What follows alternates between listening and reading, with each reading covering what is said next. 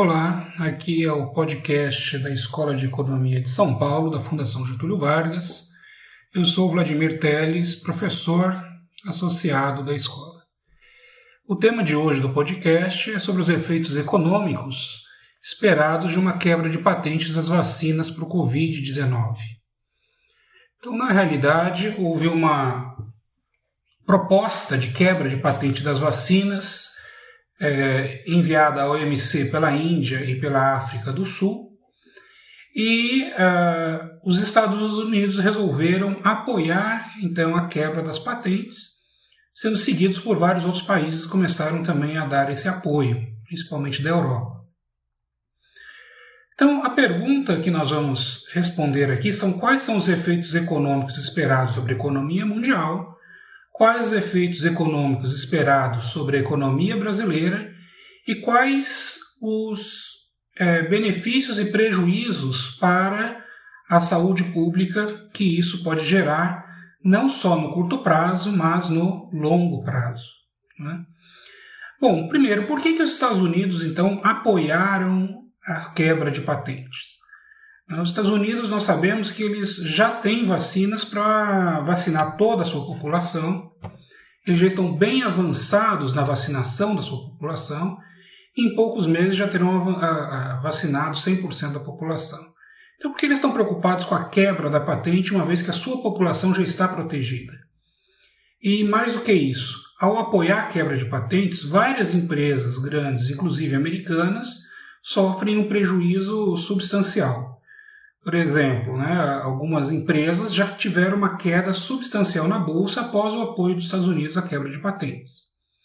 Então, uma explicação possível seria ganhos potenciais políticos e de popularidade do governo americano. Mas é, aqui nesse podcast nós vamos um pouco além disso, nós vamos aos ganhos econômicos indiretos. Os Estados Unidos, ele naturalmente, assim como os outros países, tem se preocupado com a velocidade da sua recuperação. Né? A, a crise do Covid impactou a economia de todos os países, aumentou o desemprego né, dos países, teve, criou, destruiu empresas e precisa recuperar o quanto antes para que é, você possa aliviar um pouco esse efeito perverso sobre a economia dos países. Então, ah, quando você libera a possibilidade de vacinação da população, você tem a perspectiva de recuperação rápida da economia. Porque essa crise, diferente das outras crises, né, as outras crises tinham, é, tinham sua origem em fundamentos econômicos, essa crise tem sua origem principal é, na doença. As pessoas elas ao se contaminarem, é, é, ao terem medo de se contaminar, elas param de trabalhar, param de consumir, ou então as cidades, né, estados, países, para proteger sua população, começam a adotar lockdowns e proibir a atividade econômica. Né? Então, isso, por sua vez, faz com que as empresas é, tenham custo fixo que é mantido, mas não tem receita porque não está produzindo as pessoas perdem emprego. Então, é, é, isso só vai, embora você possa ter várias políticas econômicas para tentar amenizar esses efeitos, política de proteção do emprego, política de proteção de crédito, política de subsídio tributário, política de, de transferência de renda, principalmente para a população mais pobre que perdeu o emprego. É, embora você tenha essas políticas, essas políticas elas tem um certo limite, porque elas custam dinheiro, têm um custo fiscal elevado para os países, e também porque elas são, é, é digamos assim, apenas um colchão para tentar reduzir o impacto da crise. Você só vai resolver o problema da crise mesmo e possibilitar o retorno à atividade com a vacinação da população e, consequentemente, o fim do risco de novos lockdowns, de novas paralisações e do temor da doença. Então, é, é, os Estados Unidos, embora já estejam vacinados como um todo, eles são, estão dentro de uma cadeia global de produção. No mundo como um todo, hoje, a produção ela parte de vários países diferentes. Consequentemente, os Estados Unidos, embora estejam recuperando, as pessoas estão voltando, indo às ruas, trabalhando, querendo consumir novamente, porque já estão sendo preponderantemente vacinadas, a sua produção não está na mesma velocidade. Então, isso porque eles não conseguem ter os insumos que são produzidos em outros países que ainda estão em, com suas economias em grande parte paralisadas. Então, para que os Estados Unidos possam voltar a crescer, ele precisa necessariamente é, que as outras economias do mundo também sejam destravadas pela vacinação. Então, sendo assim, o que, que acontece? É, a vacinação mundial permitiria, então, a retomada da produção dos outros países e reduziria rapidamente a quebra de cadeia produtiva dos Estados Unidos. Tudo isso lembrando que existe aí um grande si, né? porque a quebra de patentes pode não ter um impacto tão rápido assim. O processo de quebra de patentes é demorado e a produção e, e, e aplicação das vacinas pode não ser um impacto tão rápido. Então, existe ainda com quebra de, de patentes o risco de não funcionar. Bom, mas assumindo que isso aconteça, né, ou seja, que a quebra de patentes acelere a velocidade de produção e, consequentemente, aumente a competição, reduza o preço das vacinas, possibilitando vacinação em termos mundiais mais rápido, isso aumentaria então a produção no mundo, reduziria a quebra de cadeias, as empresas americanas teriam acesso a insumos e poderiam voltar a produzir.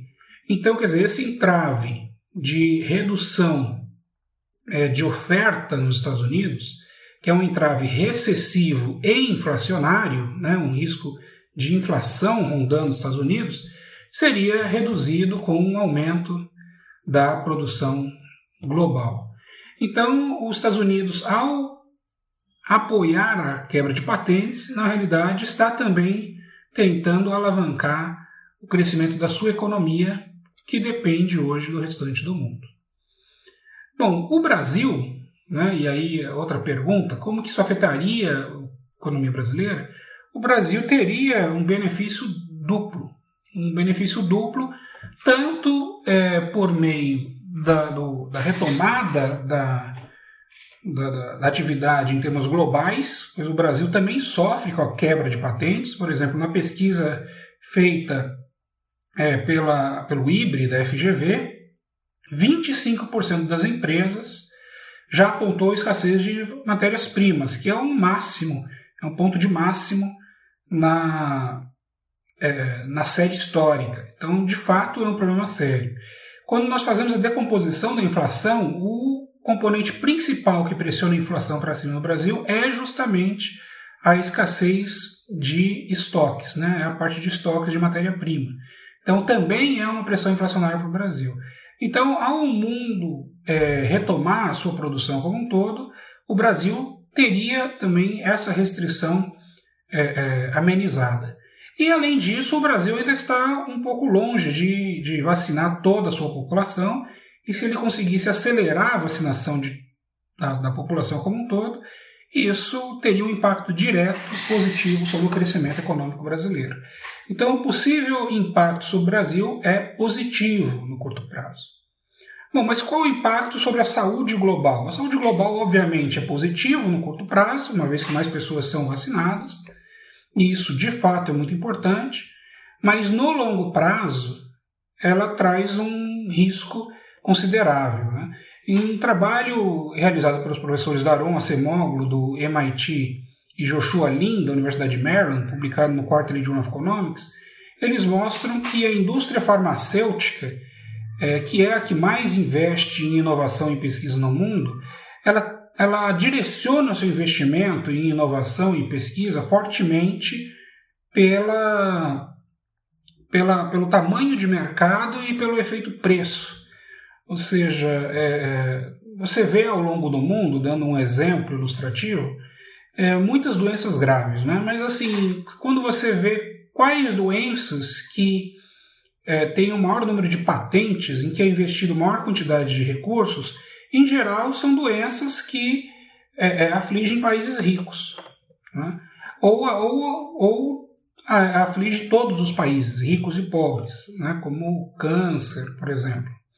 É, agora, doenças extremamente graves que atingem apenas os países não tão ricos, ou seja, atingem menos países é, e que não tem um efeito preço tão grande, como o caso do ebola, ou no caso do Brasil aqui, dengue, chikungunya e outros, você não vê investimento em pesquisa é, e produção é, de medicamentos para esse tipo de doença. Então, claramente é direcionado para é, é, é, um mercado maior e com um efeito preço maior.